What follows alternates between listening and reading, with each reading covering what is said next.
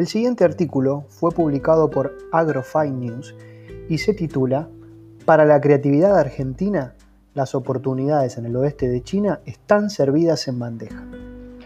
En el complejo mundo post-pandemia, la creatividad, la innovación y el espíritu emprendedor serán capacidades esenciales para la recuperación.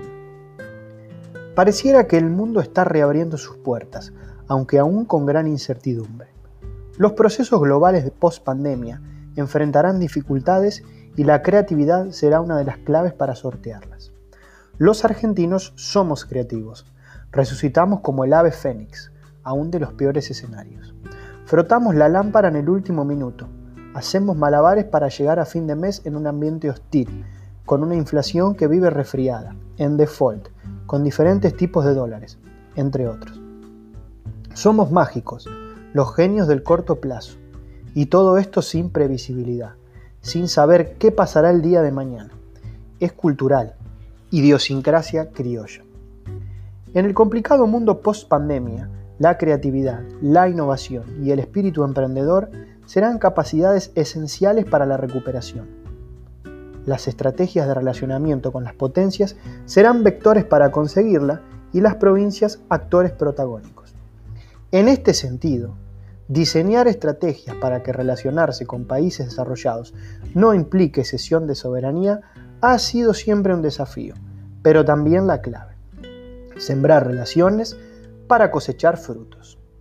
Sabemos que China es un importante socio comercial para Argentina, principalmente un gran mercado para el sector agropecuario.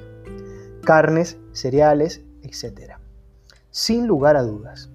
Ahora bien, Vayamos un poco más allá, miremos el horizonte, pues China también ofrece otras herramientas que, utilizándolas estratégicamente, pueden salpicar de beneficios y traducirse en desarrollo para las regiones de nuestro país. Lo fundamental es conocer la existencia de las políticas disponibles y actuar en consecuencia. China está enfrentando procesos de acusaciones por la pandemia la respuesta del país asiático ha sido mostrar buena predisposición al diálogo y la cooperación internacional, en pos de no perder aliados y de protegerse de ser etiquetada como el país en el que se originó el virus.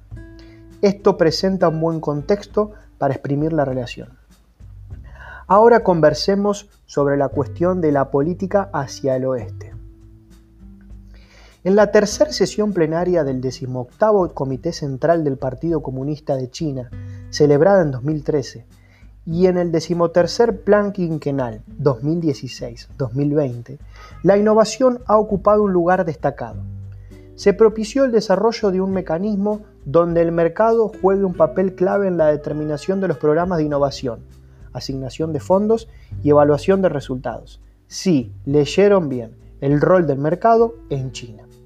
También se recalcó la importancia de las inversiones de capital de riesgo a pymes relacionadas con la ciencia y la tecnología. Además, se hizo hincapié en la eliminación de barreras institucionales a la innovación y la mejora de políticas que ayuden a dar rienda suelta a la creatividad. Argentinos creativos y fondos de inversión chinos. Parece una combinación perfecta. Por otra parte, en paralelo a la turbulencia por el coronavirus, el Consejo de Estado de China ha decidido recientemente ampliar las políticas preferenciales del impuesto a las ganancias de empresas que deseen instalarse en provincias del oeste. El objetivo, continuar profundizando la política hacia el oeste, reducir las desigualdades con las regiones del este de China y atraer inversiones. El impuesto se reduce al 15% para un catálogo de industrias e incluye a empresas extranjeras. Regirá desde el 1 de enero de 2021 hasta el 31 de diciembre de 2030. Un poco de previsibilidad, en realidad bastante. En las regiones más desarrolladas de China, este impuesto es del 25%. Para calificar, además de algunos trámites burocráticos, es necesario realizar un estudio de mercado y que la unidad de negocios principal de la empresa represente al menos un 60% de sus ingresos. La lista de industrias varía según la provincia. Por ejemplo, al suroeste de China, en la provincia de Yunnan, de unos 45 millones de habitantes, lo mismo que Argentina. El catálogo incluye fertilizantes solubles en agua, maquinaria agrícola, generación de energía y hasta servicios relacionados al arte, entre otros. oportunidades para todos los gustos. La reducción del impuesto a las ganancias es relevante para inversores extranjeros que deseen posicionarse en el amplio mercado del oeste de China. Esta región, la China profunda, menos amena para los occidentales, con menor saturación de instituciones y empresas extranjeras, ofrece un mundo de oportunidades para explorar y explotar. Más desafiante, más difícil, pero no imposible. Incluye regiones autónomas como el Tíbet, el municipio bajo jurisdicción central de Chongqing, de unos 30 millones de habitantes, y provincias como Sichuan, que cuenta con unos 80 millones de personas.